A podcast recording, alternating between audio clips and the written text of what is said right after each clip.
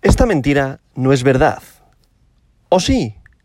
Hoy, miércoles 6 de julio del año 2022, la capitalización global del mercado mundial de las criptomonedas es de 900.000 millones de dólares, lo que representa una disminución del 1,53% respecto al último día. El volumen total del mercado criptográfico en las últimas 24 horas es de 66.000 millones de dólares, lo que supone un aumento del 15,95%. El volumen total en DeFi, DeFi, finanzas descentralizadas, es actualmente de 5.000 millones de dólares, lo que representa el 8,58% del volumen total de 24 horas del mercado cripto. El volumen de todas las monedas estables, recordad aquellas que podéis leer o escuchar como stablecoins, que son paridad a una moneda fiat, es decir, un Tether es igual a un dólar, un DAI es igual a un dólar, un USDC es igual a un dólar. Esta tipología de criptomonedas hoy, a las 8 y 17 de la mañana, horario de España, su volumen es de 61.000 millones de dólares, lo que representa el 91,30% del volumen total de las últimas 24 horas del mercado cripto. El precio de Bitcoin en estos momentos también es de 19.994,31 dólares por unidad criptomonetaria y el dominio de Bitcoin es actualmente del 42,35%, lo que representa una disminución del 0,01% a lo largo de este último día. En cuanto a Ethereum, tenemos un porcentaje de dominio del 15,2% en estas últimas 24 horas. Como se puede comprobar, con estas cifras, Bitcoin continúa en el soporte. Seguimos bailando entre los 17.438 y cerca de los 21.000 dólares. ¿Qué pasa? Ayer hubo un rebote fuerte al alza que vino arrastrado desde el lunes debido a la apertura del mercado americano. Y ahora mismo que estamos viviendo, ahora mismo estamos viviendo que ese rebote ha perdido fuerza y por tanto está haciendo un retroceso, ¿vale? Ahora mismo lo que tendríamos que hacer para ver un cambio de tendencia es que el precio de Bitcoin fuera a buscar los 25.000, los superará, a alcanzar a casi los 28.800 se topara con esa resistencia que anterior era, eh, anterior era un soporte, bajara de nuevo a los 24.800 y de ahí volviera a rebotar al alza. Eso es lo que significaría un cambio de tendencia. ¿Qué pasa? Yo no lo veo así. Yo veo ahora mismo que estamos en un proceso horizontal de, de comprensión del precio, como pasó entre los 28.800 y los 32.000 dólares y ahí va a llegar un momento en el que se comprima tanto el precio que las órdenes de compra que hay abajo acaban fulminándose y por tanto el precio caiga hacia abajo, como pasó de los 28.800 ahora a estas cifras de 20.000 dólares. Es decir, al final es lo más probable que pase. ¿Por qué? Porque la proyección continúa siendo bajista. ¿Por qué? Pues porque las noticias geopolíticas no son buenas, tenemos la crisis de la guerra de Rusia-Ucrania, tenemos al final la división del mundo entre Rusia, China y el resto del mundo, que como lo comenté en el día de ayer, y eh, crisis de la energía, crisis de suministros, etcétera, etcétera, etcétera. Inflación, o sea, seguimos ahora mismo con bastantes situaciones fundamentales que hacen que el precio no vaya a tirar al alza. Y en cuanto a técnico, lo que he comentado, ahora mismo estamos en un rango lateral, en un soporte del precio en el cual hay muchas órdenes de compra, muchas órdenes de venta que hacen de resistencia y nos estamos moviendo ahí. Es lo de siempre, al final aquí hay muchísima gente haciendo mucho dinero en estos rangos, el que entiende del mercado sabe cómo fluctúa el mercado y por tanto se están moviendo grandes capitales en estas cifras hasta que llegue un momento en el cual se produzca la ruptura. Al final esto no dura eternamente y podría hacer tirar el precio hacia arriba o tirar el precio hacia abajo. ¿Qué pasa? La probabilidad sigue siendo bajista. El precio de alcanzar el suelo está en torno a los 10.000 dólares. Al final es la proyección en la cual coinciden ya prácticamente el 90% de los analistas técnicos.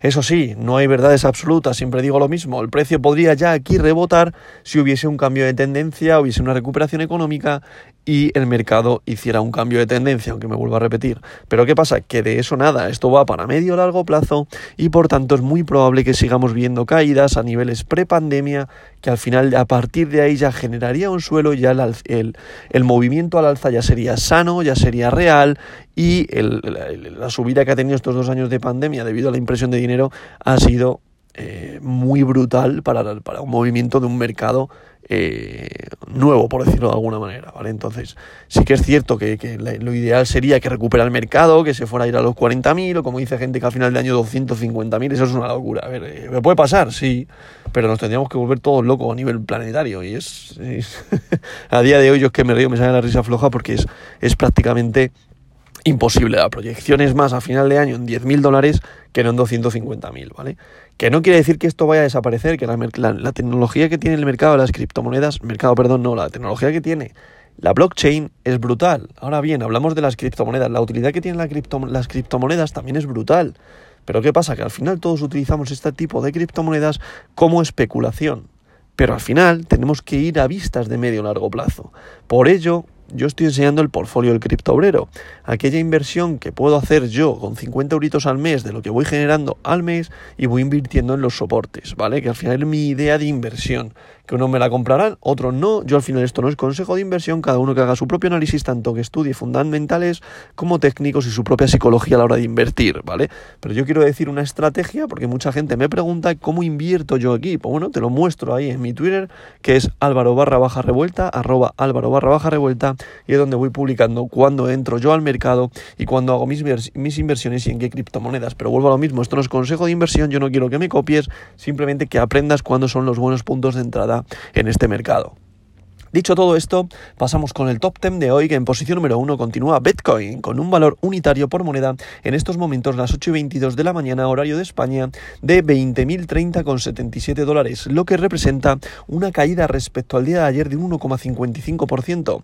Hago un impasse aquí, hay que tener en cuenta lo que he comentado antes, que al final el mercado tradicional, el Nasdaq y el Standard Poor's, ayer subieron con grandes subidas de casi un 2% y hoy están pegando un rebote los futuros de un 0,70, por ello está bajada también. No subimos al mismo ritmo que el mercado tradicional, porque puedes ver que haya subidas incluso más altas, pero a la hora de caer al final nos vemos arrastrados. ¿Qué quiero decir con esto? Que al final estamos influenciados mucho por lo que hace el Nasdaq. ¿Por qué por el Nasdaq? Porque al final es donde cotizan las empresas tecnológicas más, importantes a nivel mundial y por tanto se replica en el mercado de las criptomonedas porque al final es un mercado tecnológico, ¿vale? Eso hay que tenerlo muy, muy, muy en cuenta.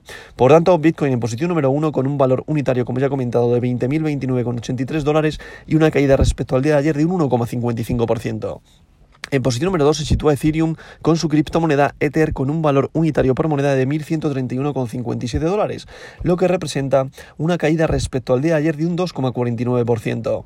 En posición número 3 se sitúa Tether USDT, recordad es una stablecoin, paridad a una moneda fiat que es el dólar. En posición número 4 USDC, que es otra stablecoin, recordad paridad al dólar. En posición número 5 BNB, la criptomoneda del exchange Binance con un valor unitario por moneda de 232,93 dólares por unidad unidad criptomonetaria y lo que representa una caída respecto al día de ayer de un 0,80%. En posición número 6 se sitúa BUSD, Binance USD, recordad, es otra stablecoin, es otra criptomoneda del exchange Binance y es una stablecoin que es paridad a una, moneda fiat, en este caso también al dólar, paridad a un dólar.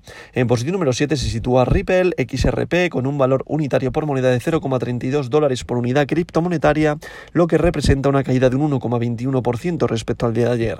En posición número 8 se sitúa Cardano con su criptomoneda ADA con un valor unitario por moneda de 0,45 dólares por unidad criptomonetaria, lo que representa una caída respecto al día de ayer de un 2,43%.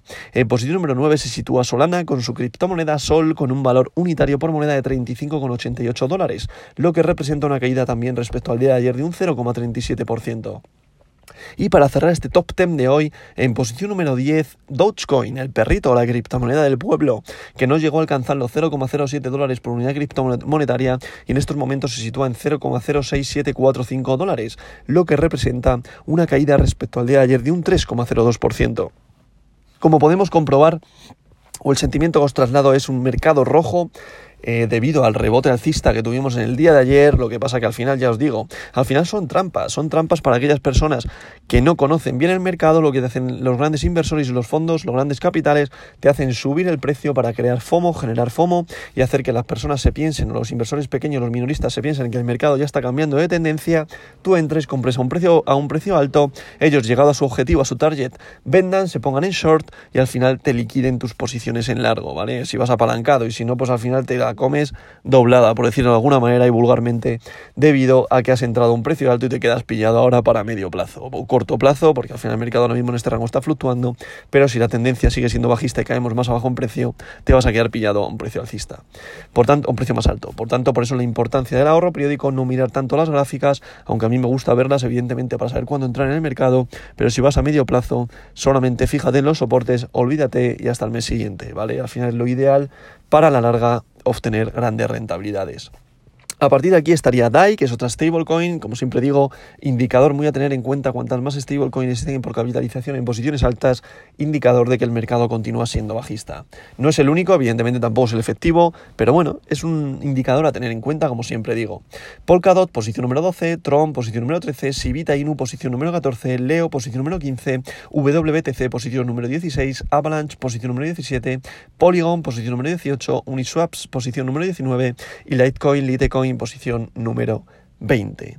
Como podemos comprobar, también hasta el top 10 continúa el mercado rojo, menos Leo que está en 1,99% arriba respecto al día de ayer, Avalanche 1,65% arriba respecto al de ayer, pero en líneas generales prácticamente todo el resto de las criptomonedas en rojo, señal por tanto de que continuamos en este rango bajista, en este soporte y por tanto mucho cuidado si tienes pensado entrar en este mercado, dado que ahora mismo Estamos en la parte alta del soporte. Lo ideal sería entrar ahora en los 17.438 dólares, que es la parte baja del soporte y que es muy probable que la vayamos a buscar en los próximos días, ¿vale?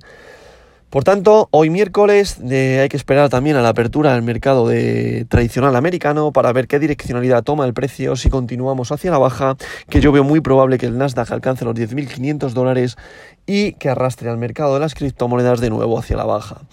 No es por generar food, al final es, no es sentimiento tampoco, es proyección, al final es tirar líneas, leer mucho, escuchar mucho, ver el panorama que se nos avecina y adelantarnos al mercado. Por tanto, paciencia, que la paciencia paga, mucho cuidado con vuestras inversiones y como siempre digo, esta verdad de hoy no es mentira.